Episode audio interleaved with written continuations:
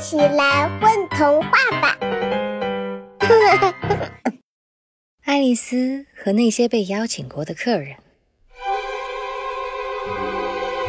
房子前面一棵大树下放着一张桌子，三月兔和帽匠正坐在桌子旁喝茶。正中央一只睡鼠呼呼大睡，他们把睡鼠当靠垫，胳膊肘支在睡鼠的身上。熟悉吗？这正是《爱丽丝梦游仙境》的场景。那么我们现在就跟随爱丽丝的脚步，细数被三月兔邀请过的客人们，以及三月兔主持过的那场疯狂的下午茶。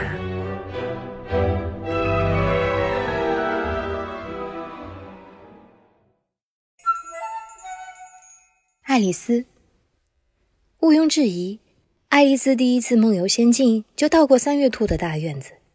在院子里，三月兔和帽匠枕着睡鼠喝茶，他们高喊：“没位子了，没位子了！”可是明明位子还是很多嘛。三月兔邀请爱丽丝喝酒，可桌子上根本没有酒。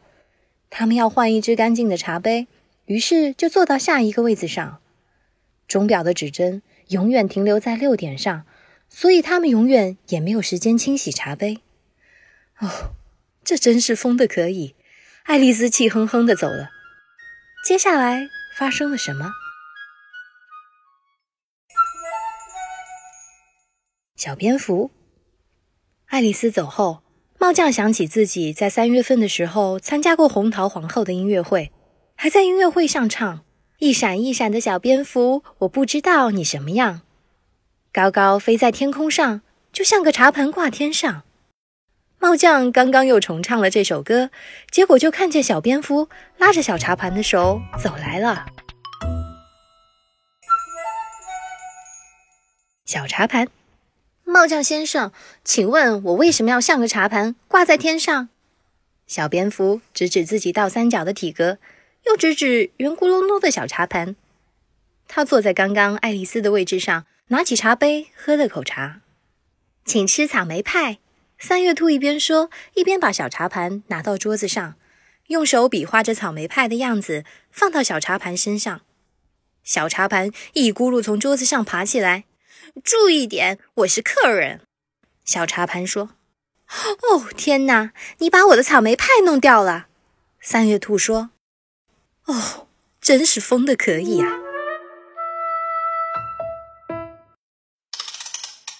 修表匠小茶盘和三月兔吵得不可开交，他们争论的话题是餐具到底可不可以喝下午茶。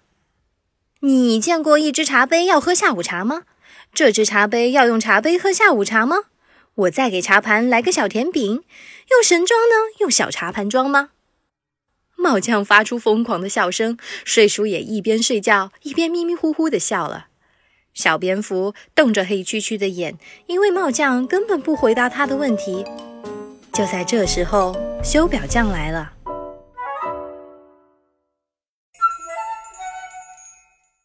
两只牡蛎，别急，随后就到。听说这里的时间停住了，你是不是给他的黄油吃多了？修表匠一走过来，就卸下工具箱，拿出听诊器，对着钟表的心脏。还好不是心脑血管疾病，只是有点消化不良。修表匠自顾自地拿出一包冲剂，随便找了个茶杯，就把闹钟和冲剂全都塞进去了。闹钟在茶杯中发出闷头喝水的声音。修表匠说：“好了，我该走了。沙滩那边有两只牡蛎吞下了不该吞的东西。”是什么东西呢？帽匠问。一个牡蛎吞下了秒针，一个牡蛎吞下了时针。修表匠收拾好工具箱，告辞了。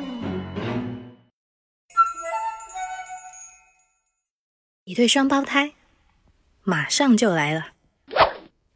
闹钟吞下了冲剂，指针开始走动，但是修表匠的药剂好像不太对。闹钟指针一会儿朝前走，一会儿朝后，导致三月兔他们喝进去的茶一会儿吐出来，一会儿又进了肚子。不仅三月兔他们如此，连走远了的爱丽丝和修表匠也一会儿朝前走，一会儿又倒着走回来。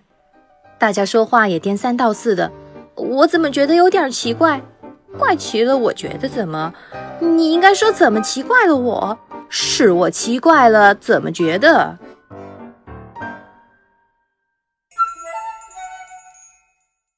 这次没有人。这个时候，一对双胞胎赶来了，他俩身上背着两个胖胖的牡蛎，一个牡蛎叫木木飞，一个牡蛎叫木木跳。双胞胎和木木飞、木木跳一坐下，三月兔的小餐桌这下真的没位子了。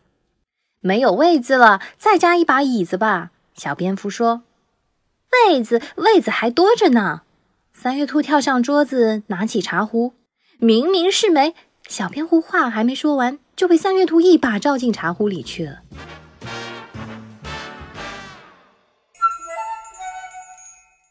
海象，糖糖肥和糖糖胖背着木木飞和木木跳来到三月兔的茶会上，小茶盘应该微微笑。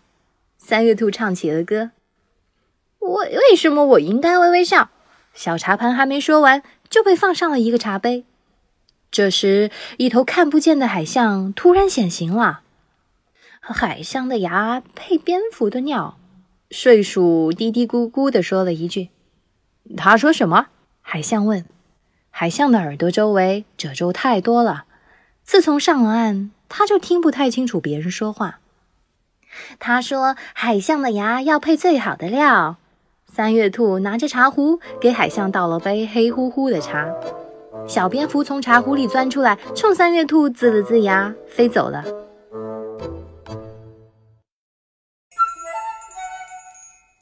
海象喝了三月兔给他倒的茶，打了个大大的黑色喷嚏。闹钟再次出现药剂过多的副作用，于是喷嚏从海象的鼻孔出来又进去。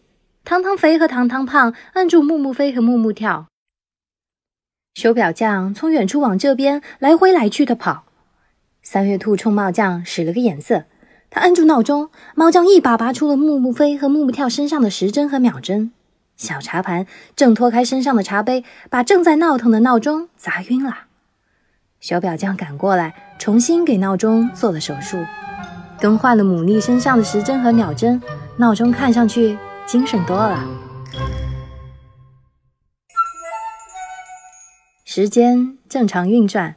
三月兔系上围裙洗碗，帽匠赶去上班，小茶盘回到歌谣，双胞胎背着两只牡蛎回到海边，修表匠去找毛毛虫抽水烟，海象打完喷嚏就消失了，爱丽丝继续把仙境走完，小蝙蝠生着气到处窜，可能还要有个故事才能把它圆。宝贝儿，你们在干嘛呀？嘘。在听风童话呢。